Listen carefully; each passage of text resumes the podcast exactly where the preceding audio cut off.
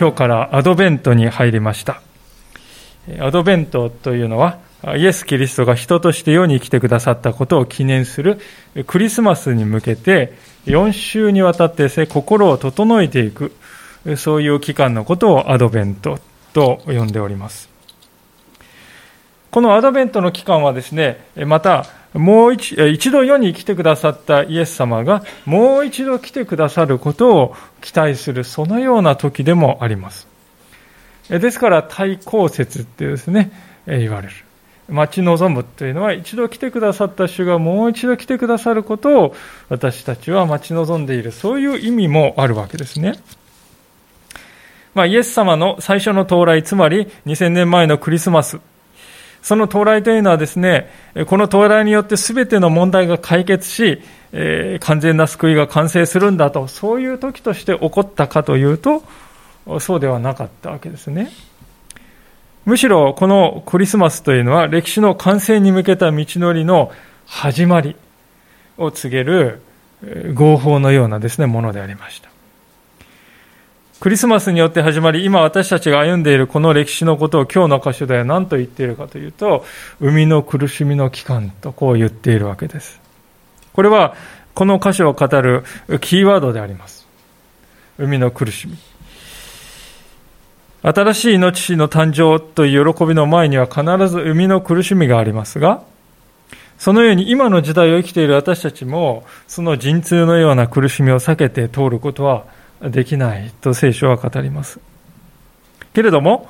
陣痛の終わりには悲劇が待っている、そうではなくて必ず喜びがあるように、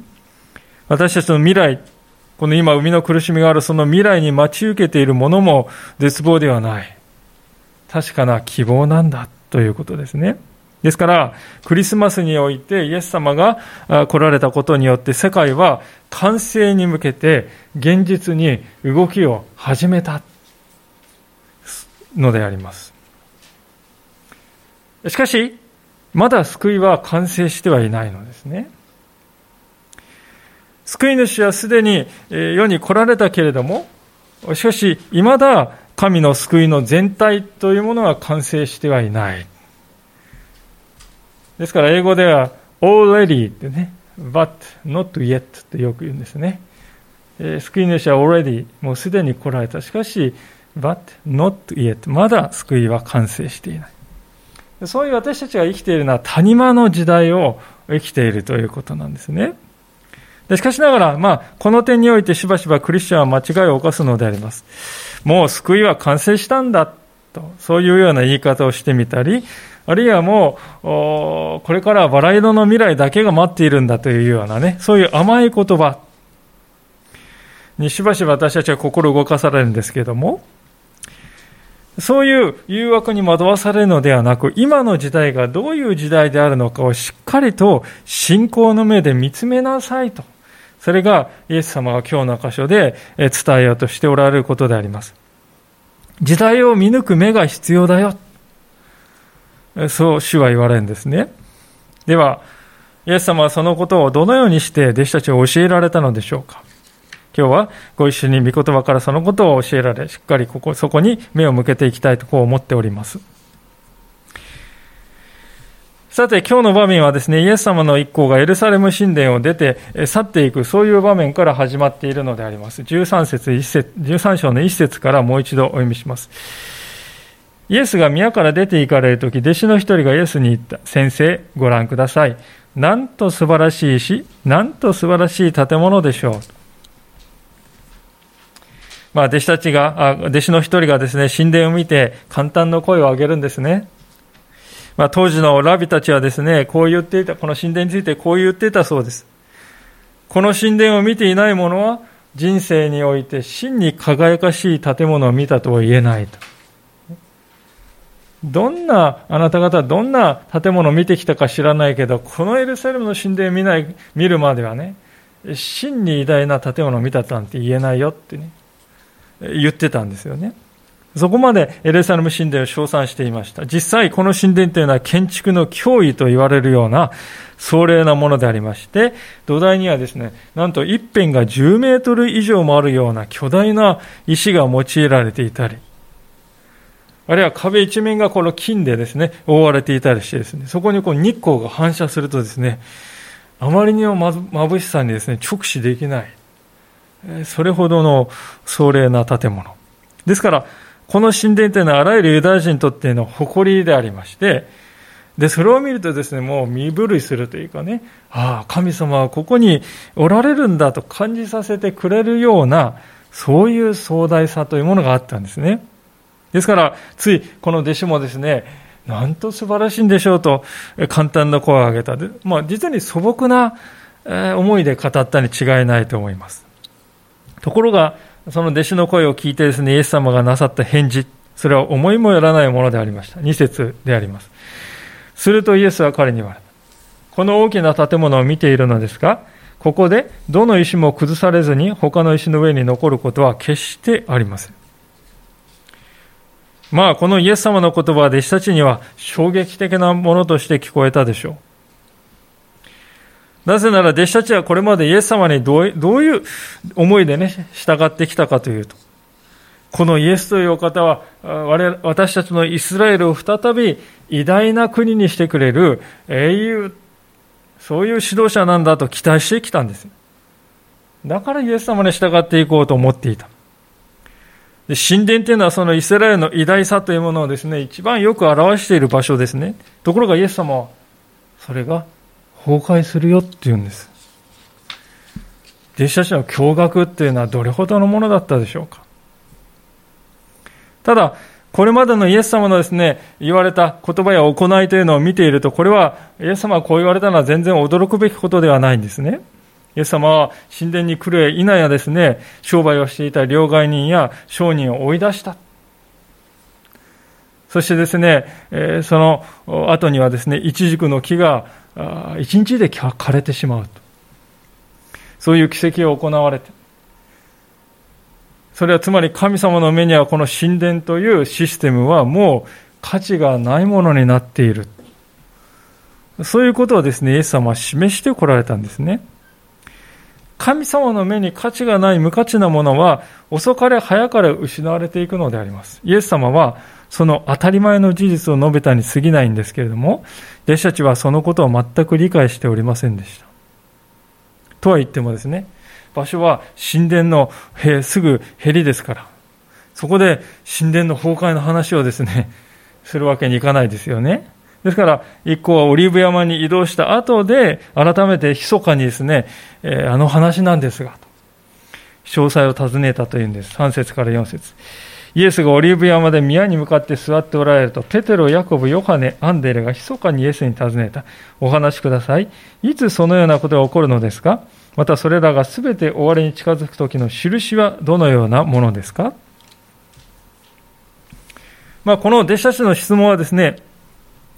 一見するとエルサレムの神殿が崩壊する正確な時期はいつなんですか？とこう尋ねたかに思えるんですけれども、しかし実際にはですね、これは世の終わりを尋ねていると考えるのが自然だと思います。なぜなら、弟子たちがですね、印ということを尋ねているからですね。印というのは終末の時代の到来を告げる前触れのことであります。弟子たちは終末の時代が来るんなら、まあ、神殿が、この壮大な神殿が崩壊する、それも頷けるよね、とそう考えて、それで前もってその前兆を知りたい。その前触れとしてどんなことが起こるのかを知りたいと考えてイエス様のところに、質問に来たのであります。この弟子たちの姿を見るときですね、人間というものはいかに終末というものに関心があるのかということが現れているように思うんですね。最近はこのあまり言われなくなりましたけれども、わずか20年、30年前までアメリカとソ連がですね、冷戦をしていたとき、互いに核ミサイルを向き合ってですね、えー、そういう状態。でそういう時にですね、世界終末時計っていうのがよくですね、えー、新聞とかメディアに出てきましたね。緊張が高まってですね、この時計の分数が11時50分から11時53分まで進んだ。まあ、12時になると世界終わる。そしてまあ、デタントとかね、雪解けってなるとですね、11時49分まで戻ったとかですね、そういうふうな、えー、時計でしたね。まあ、最近そのことはあまり言われなくなりましたけれども、それから数十年経って今ではですね、地球温暖化というものが終末時計にとって変わったように思います。あるいは去年から世界を覆っていますこのコロナ禍もですね、ああ、世の終わりだと感じる人は少なくないようで、そこに乗じて、実に様々な陰謀論がはびこっております。ですから、昔も今もね、2000年前の弟子たちも今の現代人もですね、終末の印を知りたいという、そういうこう、抑えがたいような欲求があるということですね。では、印を知ろうとする弟子たちにイエス様は何とお答えになったか、それが5節から8節ですが、それでイエスは彼に話し始められた。人に惑わされないように気をつけなさい。私の名を名乗る者が大勢現れ、私こそそのものだと言って多くの人を惑わします。また、戦争や戦争の噂を聞いてもうろたえてはいけません。そういうことは必ず起こりますが、まだ終わりではありません。民族は民族に、国は国に敵対して立ち上がり、あちこちで地震があり、飢饉も起こるからです。これらのことは生みの苦しみの始まりです。今のイエス様のお答えをですね、見て気づくこと、まず気づかされることはですね、弟子たちは印は何ですかと聞いたのにですね、イエス様は肝心のこの印の話は何にもしていない、何一つしていないということです。ですから、ある解説者はですね、イエスは弟子たちに印を与えるのではない。そうではなく、印ではないものをここで教えているとこう言うんですね。印は何ですかと聞かれて、これはね、そういうことで、これは印はこうですよって言うんじゃなくて、これは印ではないというものをイエス様は言っているっていうんですね。実際7節を見ると、まだ終わりではありませんと言い、さらに8節ではこれらのことは、生みの苦しみの始まりですっていうんですよね。赤ちゃんの出産に立ち会ったことのある方はですね、誰もが納得してくださると思うんですけども、本当にこれは長い道のりですね。私も3人の出産にですね、1人はちょっと立ち会えなかったんですけども、3人の出産に立ち会った経験がありますけれども、最初に陣痛が始まってから何時間も待つ。そしてやっと10分間隔になると、病院から来てもいいですよって言われて、病院に入ることができます。でそこからですね、さらに5分間隔、3分間隔、1分間隔と短くなるまで何時間、延々と痛みが続きます。で、その先に待望の瞬間が待っているんですね。ですから、イエス様はここでいろいろ語っておられる苦難もですね、その長い陣痛の中の始まりの部分に過ぎないとおっしゃるんです。始まりなんですから当然ですね、終わりではありえないっていうことなんですね。国家レベルで戦争が起こるとか、地震があちこちで起こるとか、飢饉が起こるとか、天変地異ね。そういうことさえも始まりに含まれるとイエス様は言うんです。ですから、先ほどお話したですね、核戦争のこの終末時計も、あるいは地球温暖化も、それ自体がもう世の終わりだ、世の終わりが近いことを示す印なんだと、私たちはそういうふうに受け取ってはいけないということです。言い換えると、私たちクリスチャンはですね、たとえどういうふうなものであっても、出来事とか事件ということの背後に直接ね、終末っていうものを見てはいけないっていうことです。イエス様はそれを明確に否定しておられるんですね。ところが人間というのはですね、実際には何でも簡単に終末というものとね、結びつけたがるんですね。まあ、まさに私たちが戦っているこのコロナ禍というのは、その、傾向をですね、加速しているということは否めないですね。まあ、インターネット、YouTube など開きますと、もう何千何万という陰謀論がですね、えー、毎日のようにアップされています。週末なんだ、終わりなんだ、危機感を煽るようなですね、動画が日々公開されて、何万人、何十万人という人々がその影響を受けております。ですから、イエス様はね、そういうことをよくご存知でありますよね。弟子たちのお答えの冒頭でね、えー、はっきりこう言っておられる。五節人に惑わされないように気をつけなさいとこういうんですね。人に惑わされないように気をつけなさい。鍵は人間であります。皆さん、出来事っていうのは人を惑わしませんよ。それはただの出来事です。核兵器も人を欺くということはない。それはただの物質です。ウイルスも人を騙すということはないんですね。騙すのは常にそれらを都合よく利用する人間の方であります。人の言葉が人を欺くんであります。その一例としてイエス様は6節で偽キリストというものが現れると、その登場をですね、挙げておられるわけですね。こういう話があるんです。現代のですね、世の中ではですね、自分は再臨したイエス・キリストである、キリストであるとこうね、自称している人物が、世界中に1000人単位でいるっていうんですね。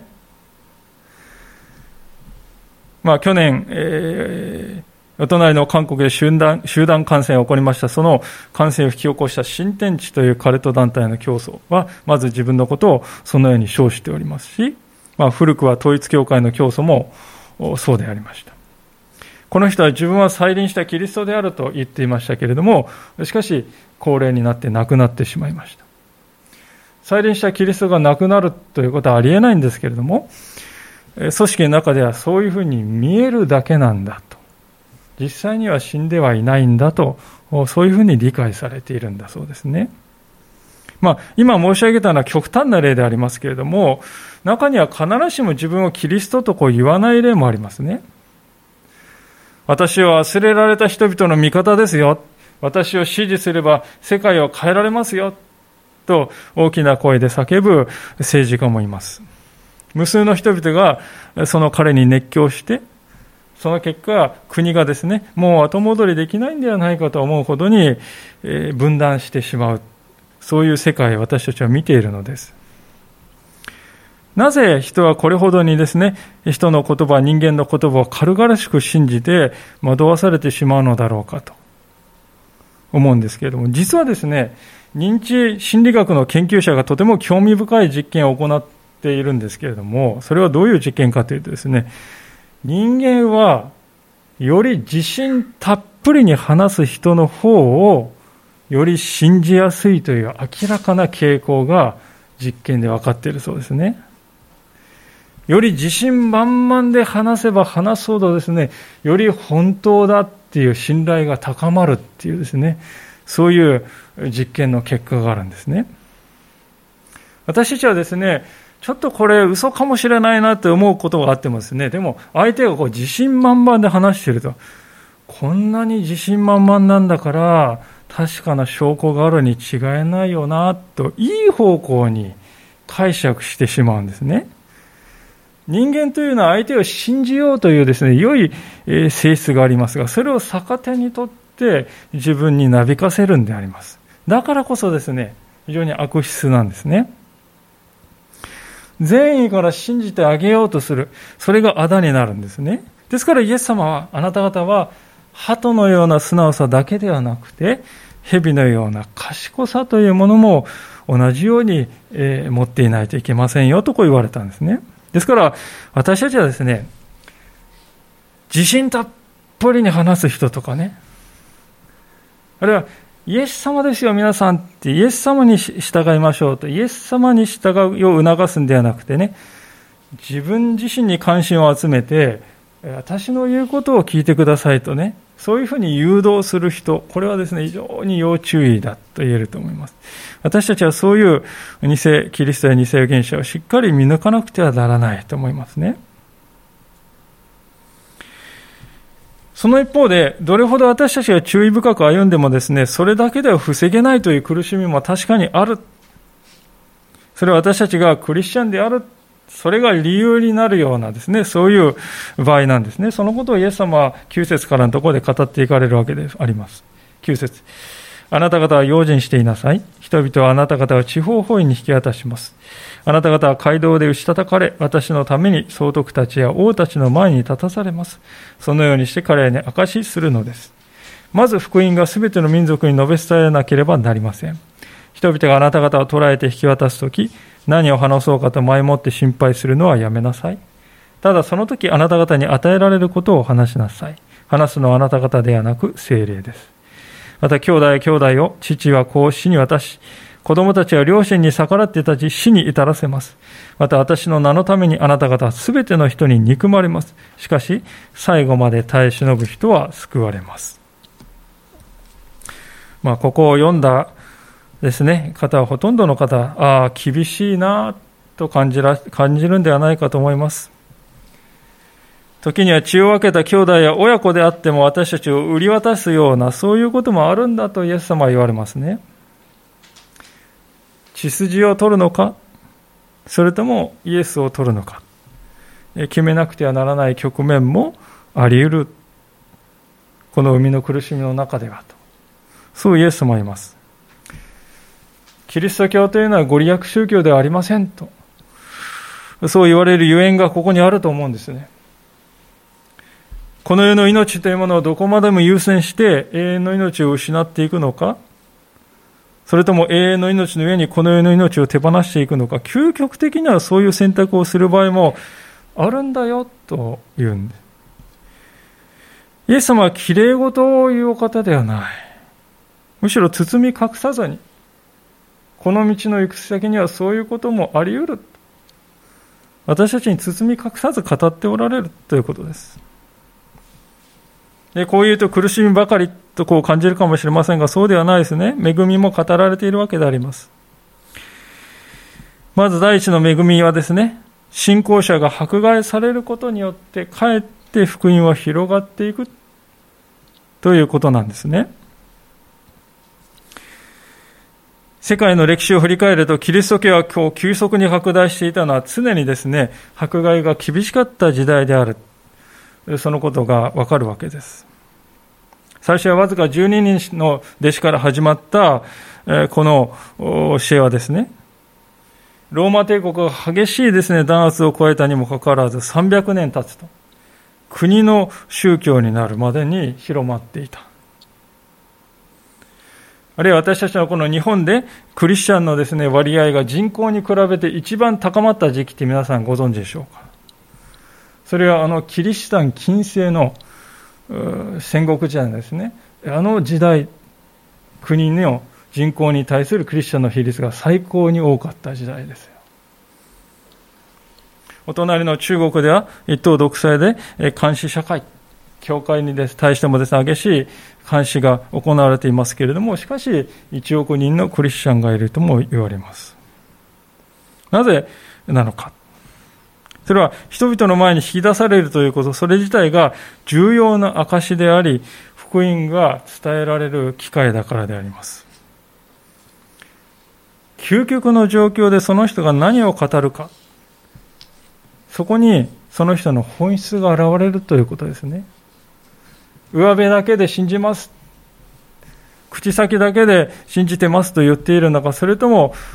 私はここに人生をかける価値があると思ってますと。本当にそう思っているのか。それがあらわになるのはですね、迫害の最中においてですね、ピカピカに光り輝いているですね、えー、金属があって、それが黄金であるのか、あるいは真鍮の塊にただメッキをしただけであるのか、どうやって見分けるか。それは表面に傷をつけてみればすぐにわかります。中を見ればわかる。同じように信仰の真実というのは危機の最中で完全に現れていくわけであります。保身を第一に考えているのか、それとも神を第一にしているのか、危機というものがそれをあらわにします。で、そのようなですね、えー、人のですね、姿を見てですね、そこに、ああ、ここには真実なものがあるな、と、人がそれを見たときはです、それは大きな証になるんですね。なぜならこの世は偽りに満ちているからであります。この偽りに満ちた世の中にも真実な生き方をする人がいるんだということ。この事実が人をですね、キリストへと向かわせていくのだということですね。第二の恵みは、迫害の中で人は神の力を最も強く経験するということです。イエス様は弁明の機会が与えられた時には備えるなとこうおっしゃってますね。御霊の導きに委ねなさいとこう言っておられます。これって皆さん日常生活の中でね、味わうってまずないんじゃないかと思うんです。例えば私も今はこうやって皆さんにメッセージをしておりますけれども、昨晩遅くまでかかって、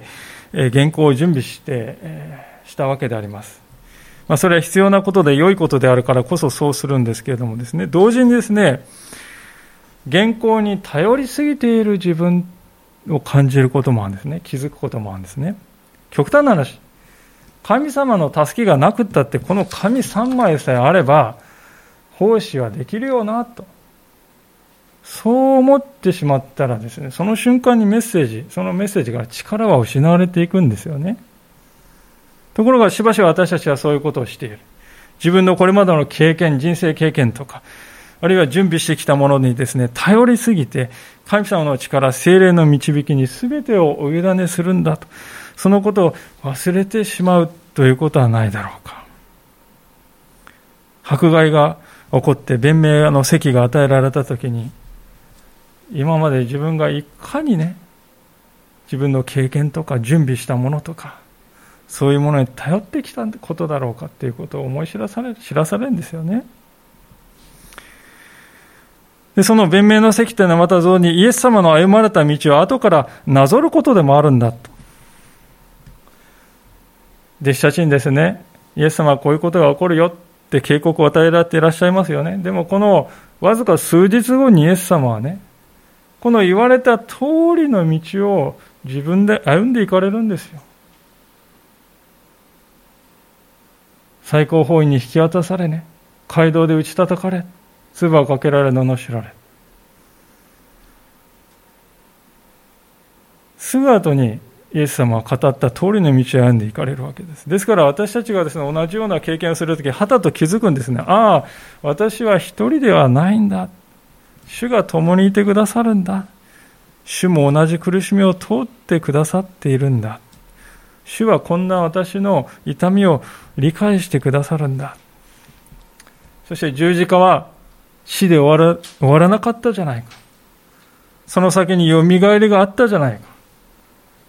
同じように私にもよみがえりの命、勝利の復活が備えて、備えられているんだ。そう実感できるのはですね、私たちが十字架に向かう主と同じ道を歩んでいるその時おいて他にあるでしょうか。3番目の恵みはですね、たとえどのような苦難であれ、最後は救いで終わるということなんです。イエス様は13節での最後で、最後まで耐え忍ぶ人は救われますとこうおっしゃってますね。この最後まで耐え忍ぶ人は救われますって言われたとき、皆さんどどういう印象を受けるでしょうか？おそらく、多分すぐにこう考えてしまうんじゃないでしょうか。最後まで耐え忍ぶ人は救われるって書いてあるけど、耐え忍べなかったらどうなるんだろうかなっていうね。先にこうマイナスのことを考えてしまうんですね。それは私たちの悪い癖だと思います。特にこの耐え忍ぶっていう言葉なんですけどもね、実はこの言葉はですね、まあ私たちこの日本語の耐え忍ぶって聞くとね、あの昭和天皇がですね第二次大戦の終戦の時にですね耐え難きを耐え忍び難きを忍びってこう言った言葉をすぐこう思い浮かべてしまうよね。あなたの普段の努力とあなたの忍耐力これがもう全てそこにかかっているんだとそういうような印象を受けてしまう。耐え忍ぶっていうとね。しかし英語の聖書を開くとこの言葉はですね何と訳されるかっていうとエンデュアっていう言葉が訳されてますねエンデュアってエンデュアっていうのは持ちこたえるという意味ですね。イメージとしてはどういうイメージかというとですね、えー、砦にですね、取り囲まれて立てこもっている部隊がですね、敵から猛攻を受けているんだけれども、なんとか攻撃をしのいで待ちこたえて、最終的に救援隊が駆けつけですね、救出されると、そういう場面をイメージする、がイメージされているわけですね。私たちは何と言っても取り囲む、あ、ごめんなさい、えー、立てこもる、えー、砦が与えられている。精霊の守り。何より救援隊が来るということは決まっている。来るかもしれないし、来ないかもしれない、そうでなきゃ100%確実に主の救いは来る。それは神の救いというものです。それはもう定まっている未来ですね。私たちは常に100%の期待をそこに置いていいんだということ。ですから、私たちに求められていることは、ただ救援が来ると信じているということだけなんだ私たちが自分で自分を救い出すんじゃない。主が私たちを救い出してくださる。そしてその主は一度言ったことを翻してやめたというようなお方ではない、偽ることのない真実な神様ではないかと。ただまあこれは私たちがですね、最後まで耐え忍ぶ人は救われるというのは、あなた方死なないとそういう意味では必ずしもないですね。前の12節を見ると、信仰の上に死を通らされることもあり得るということは、ちゃんと示唆されています。でも、私たちという存在の救いは揺るがないということであります。イエス様の十字架と復活はその確かで揺るがない証拠であります。たとえ私たちは死を通るようなことがあっても、その先にはよみがえりの勝利が待っている。ですから私たちに求められていることはたった一つであります。主への信頼をやめないでいるということ。それだけであります。あとは主が確かに私たちをお救いくださるそれは定まった未来なんだよとイエス様は私たちに語ってくださるんでありますね。さあ、これまでイエス様はですね、生みの苦しみの中で全ての信仰者が直面する苦難のことを語ってこられたわけですけれども、しかしイエス様は最初に弟子たちが言った神殿の崩壊のですね、話を忘れていたわけではないですね。話題を転じて、実際にそういうことが起こる時のことはど、時はどうなるかということをですね、えー、話題を転じて語っていかれるのであります。14節から。荒らす忌まわしい者が立ってはならないところに立っているのを見たら、読者はよく理解せよ。ユダヤにいる人たちは山へ逃げなさい。屋上にいる人は家から何かを持ち出そうと下に降りたり中に入ったりしてはいけません。畑にいる人は上着を取りに戻ってはいけません。それらの日、身重の女たちと血のみ子を持つ女たちは哀れです。このことが冬に起こらないように祈りなさい。それらの日には神が創造された秘蔵世界の初めから今に至るまでなかったような、また今後も決してないような苦難が起こるからです。もし主がその日数を少なくしてくださったなら、少なくしてくださらなかったら、一人も救われないでしょう。しかし主は、ご自分が選んだ人たちのためにその日数を少なくしてくださいました。その時に、誰かが、ご覧なさい、ここにキリストがいるとか、あそこにいるとか言っても信じてはいけません。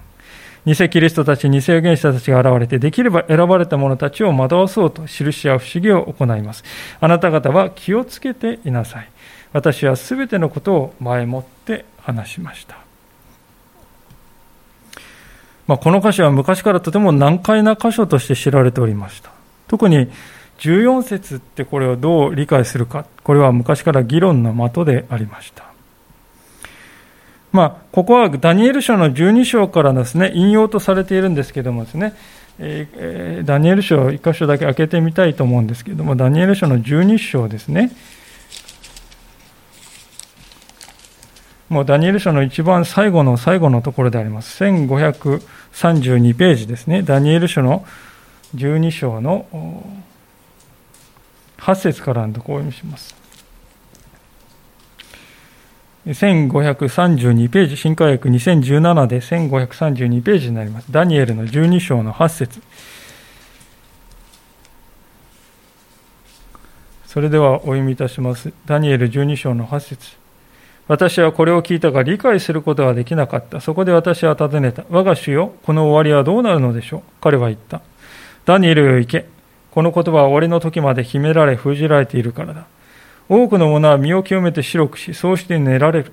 悪しき者どもは悪を行い、悪しき者どもの誰も理解することができない。しかし、賢明な者たちは理解する。ジョークの捧げ物が取り払われ、荒らす忌まわしいものが据えられる時から1290日がある。幸えないことを忍んで待ち、1335日に達する者は。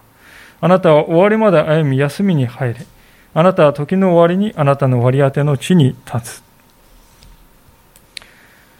まあ、特にあの11節でジョークの捧げ物が取り払われ、荒らす忌まわしいものが据えられる時って書いてあります。ここからね、イエス様は、あの、ここを指して今日の箇所で引用してるんですね。で、実はこのダニエルが、えー、書にある予言のジョークの捧げ物、祭壇のですね、生贄を取り払われて荒らす忌まわしいものが据えられる。この予言は一度すでに成就している、実現しているわけです。それは、イエス様の時代から100、まあ、200年弱遡った紀元前の168年ですけれども、セレウコ市長シリアというですね、王朝がイスラエルを支配していた時にですね、アンティオコス4世のエピファネスという王様が、エルサレム神殿にやってきて祭壇の上にですね、ギリシャの神のゼウスの像を建てるという暴挙を行いました。まあ、そのことをですね、イスラエル人は奮撃してですね、それからマカベア戦争というものが起こるんですけども、まあ、そのことを指して荒らす忌まわしいものという言い方が用いられている、ダニエル予言しているわけであります。ですから、弟子たちはそのことを覚えていますね。自分たちの代から200年ぐらい前に起こった。あの、えー、エピファネスが神殿にゼウスの像を建てて破壊したようなことが、同じようなことが起こる、そういうことをイエス様はここで予告しておられるんだなとこう理解できたわけです。実際、歴史はその通りになる。紀元70年にイエス様が言われた通りのことが起こるんですね。ローマの将軍ティトスがやってきてエルサレムは破壊されて、神殿には火が放たれて崩壊したわけです。イエス様は弟子たちが予言した通りのことが起こる。イエス様はすでに神殿というのは、外側があるだけで中身はない、有名無実なものになっているとこう宣言しておられた。それから数十年経って、名実ともに神殿は破壊されて、無価値なものになった。イエス様はその時のことを前もって弟子たちに警告されたのです。そして、そういう神殿が崩壊するような時は、ユダ全体が戦場になるから、1にも2にもあなた方のなすべきことは逃げることなんだよとこう言っているんですね。これはどういうことかというと、時には私たち信仰者は自分の身を守るということを優先すべき時があるということですね。エルサレム神殿が崩壊する、そんなことは受け入れがたい。だから私も剣を持って立ち向かうんだ。そうではない。エルサレム神殿を裁くということは、神様がご計画しておられたことだったからであります。マルコの福音書において一貫してイエス様はですね、神殿に対する裁きということを断るごとに宣告してこられた。でその裁きを成し遂げられるためにローマの軍隊が用いられるということです。これは神様から出た裁きであるので、私たちはそこにあえて近づかないというようにしなくてはならないですね。脇目も振らずに逃げる。そして身を守る。それを神様を求めておられる。そういう場合もあるということです。私たちが生きる現実の世の中ですね、これに近いような、全く同じではもちろんありませんし、エルサレムでもなく神殿でもないですけれども、似たような状況が起こるということもあり得る。例えば、今のこの香港というのは徐々にそういう状況に近づいているかもしれないわけですね。日本でもわずか70年前はそうでしたから、絶対にもう一度そうなることなんてないと、誰も言えないと思います。でそういう時に私たちは自分の身を守るということをあえて優先してもよいと。英雄的に踏みとどまるということだけが信仰ではない。主がことを起こされたなら、もしそうなら、そこにとどまることは主に逆らうことにもなる。あのソドムとゴモラの出来事はその教訓を私たちに教えております。あの時、後ろを振り返らずに逃げたロトは助かり、振り返ったロトの妻は助からなかった。時には、その一瞬が生死を分けることさえあると。実際、エルサレムがローマの手に落ちたその時はそうだったわけであります。けれども、ここにも慰めがある。20節のあるように。神様は私たちがそのような苦難の日々を乗り越えられるようにと、日数を少なくしてくださる。くださる。これは神様は全てを支配しておられるということを示すとても大切な言葉です。イスラエル人にとって神殿が崩壊するということはもう経典同地の出来事で終わった。私の国は終わった。これから先どうしたらいいんだ。どうしようもない。もう絶望的な気分になる、そういう中でも、神様はご自分の民を守っていてくださるという約束です。ただ厄介な、そういう逃避行をしているね、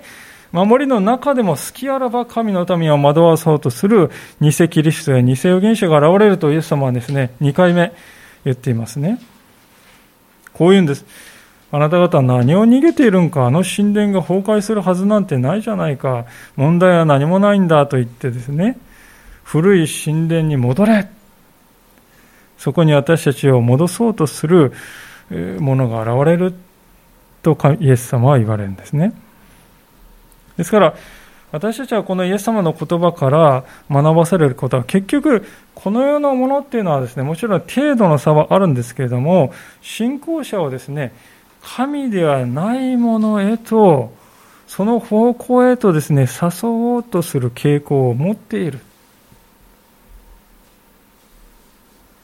そのことを私たちはですね、心したいと思うんです。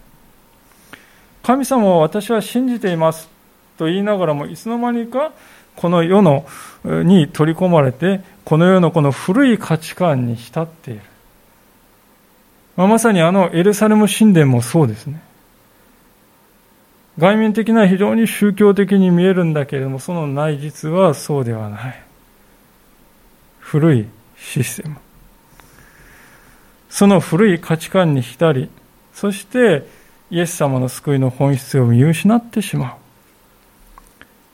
う。もしかしたら私はそういう状況に陥りつつあるんではないだろうかと、そう